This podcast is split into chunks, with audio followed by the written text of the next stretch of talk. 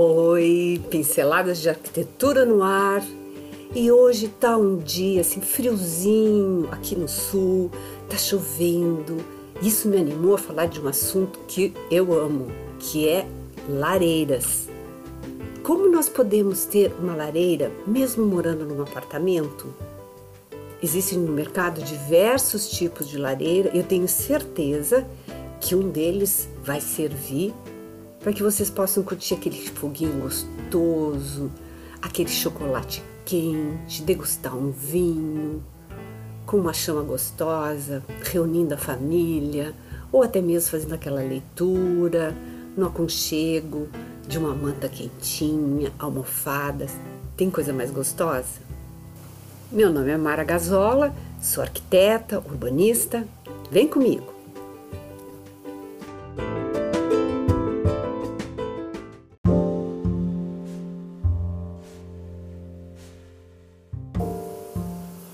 Desde o início da história da humanidade, o fogo exerce uma atração muito grande. Ao redor do fogo que se contava histórias, que se cozinhava, que as pessoas se aqueciam. Então a gente tem essa relação ancestral com o fogo. E no friozinho, agora no inverno, nada mais aconchegante do que um, um foguinho para a gente curtir.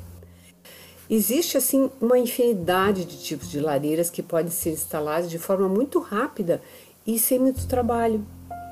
Desde modelos a gás, modelos portáteis e com formas e materiais desde os mais tradicionais até os mais modernos, que podem funcionar até mesmo por controle remoto.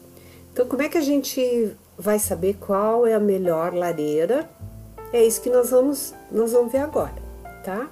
A lareira a lenha, que é o modelo mais tradicional e conhecido, requer uma mão de obra especializada porque utiliza a chaminé, né? Tem que ter um duto de exaustão para a queima da lenha e precisa ser muito bem feita para termos uma boa exaustão, né? Tanto de fumaça quanto do próprio calor.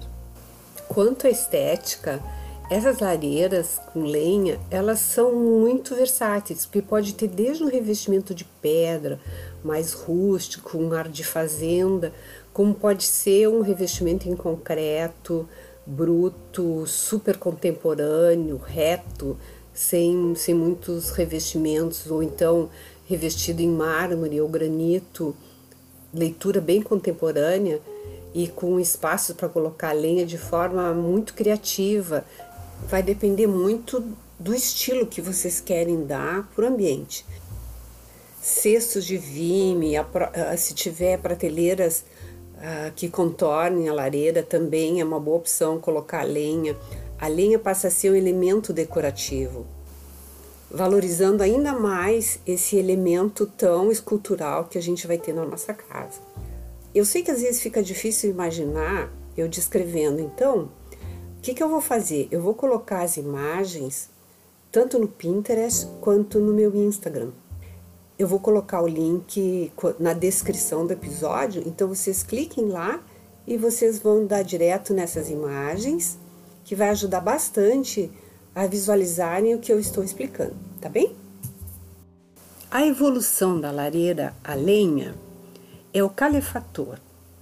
Por que, que ele se tornou uma tecnologia bastante interessante? Porque é um, é um sistema que ele tem um rendimento muito maior, de aproximadamente 80% sobre a lenha queimada. Uma lareira tradicional, ele possui um rendimento aproximado de 10%. A diferença é muito grande. E esse é um dos fatores que faz com que o, o benefício do calefator seja muito maior em comparação com uma lareira convencional. Vocês já ouviram falar na lareira canadense? Tem gente que chama assim. Ele, ele é fechado, é uma, é uma tecnologia que chama de dupla combustão. Ela aumenta ainda mais o aproveitamento da lenha, produzindo calor a partir da queima e da queima dos gases também. Então, o consumo de lenha é bem mais proveitoso e eficiente. Existem também as lareiras ecológicas, que são modelos que usam álcool ou etanol. Eles dispensam os da lenha e não, não precisa de chaminé. É um modelo mais versátil, tem uma potência mediana de geração de calor e fica bem em espaços até mesmo maiores. O acendimento é rápido, é prático, não gera nenhuma sujeira e eles também podem ser portáteis, ou seja, tu pode levar para diferentes lugares da casa.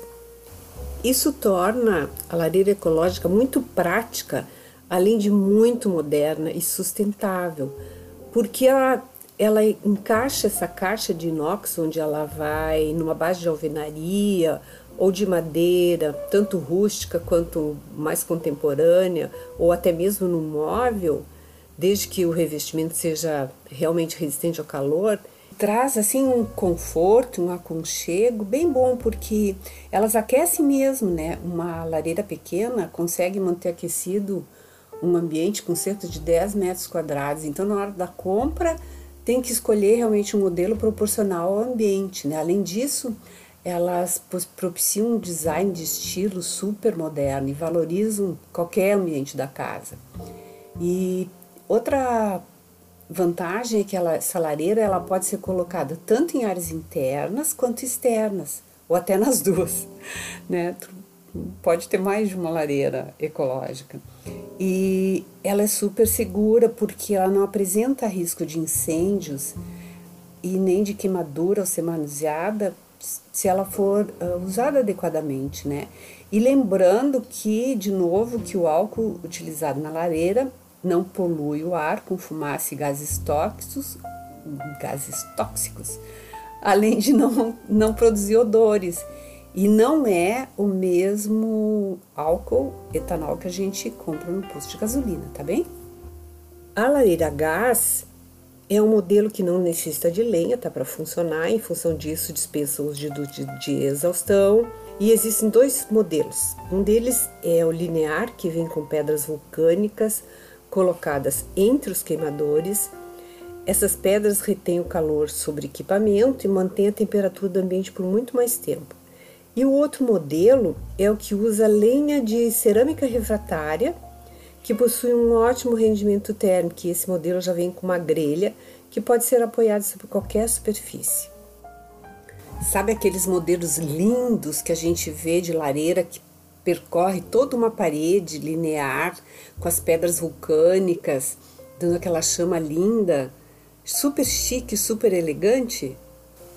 É importante frisar também que essas lareiras a gás elas têm dispositivo de segurança que corta a alimentação do gás caso a chame apague. Então é bem importante ter essa. A Inmetro tem, né? Ter esse selo da Inmetro que garante a idoneidade do produto, tá?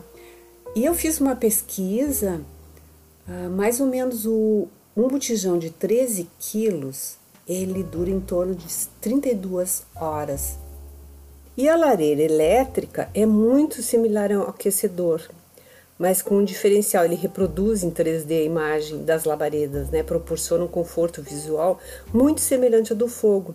É de fácil acionamento também e para ligar esse modelo basta acionar um botão no controle remoto sem nem a gente sair do sofá. Não requer uma limpeza interna e o brilho das chamas também pode ser controlado pelo controle remoto. Vocês viram como é, como é fácil? Bom, o principal cuidado que a gente tem que ter em relação à lareira elétrica é uma instalação correta, uma ligação elétrica exclusiva e ela tem que ser dimensionada de acordo com a especificação do fabricante. A única desvantagem, então, em relação ao consumo de energia, né, que quanto maior a potência, maior será o consumo. Alguns modelos também são encontrados em versões portáteis, então pode ser colocado em qualquer canto da casa onde a gente desejar. E tem uma vantagem que eu acho bem charmosa, que ela pode ter mais de uma face. Na verdade, ela pode ter até quatro faces, essa lareira. Ou seja, ela pode, em 360 graus, a aquecer o ambiente. Então, por exemplo, se usa muito divisória de quarto e banheiro, uma suíte, ela pode alimentar, dar calor para os dois lados. E ela também é, é toda controlada por controle remoto, o que facilita bastante. E aí, animados para curtir esse inverno em alto estilo, com uma lareira gostosa. Espero que tenham gostado, foi feito com muito carinho. Não esqueçam dos links que eu vou colocar no descritivo desse episódio para que vocês possam ver as imagens. Tá bem? Até a próxima!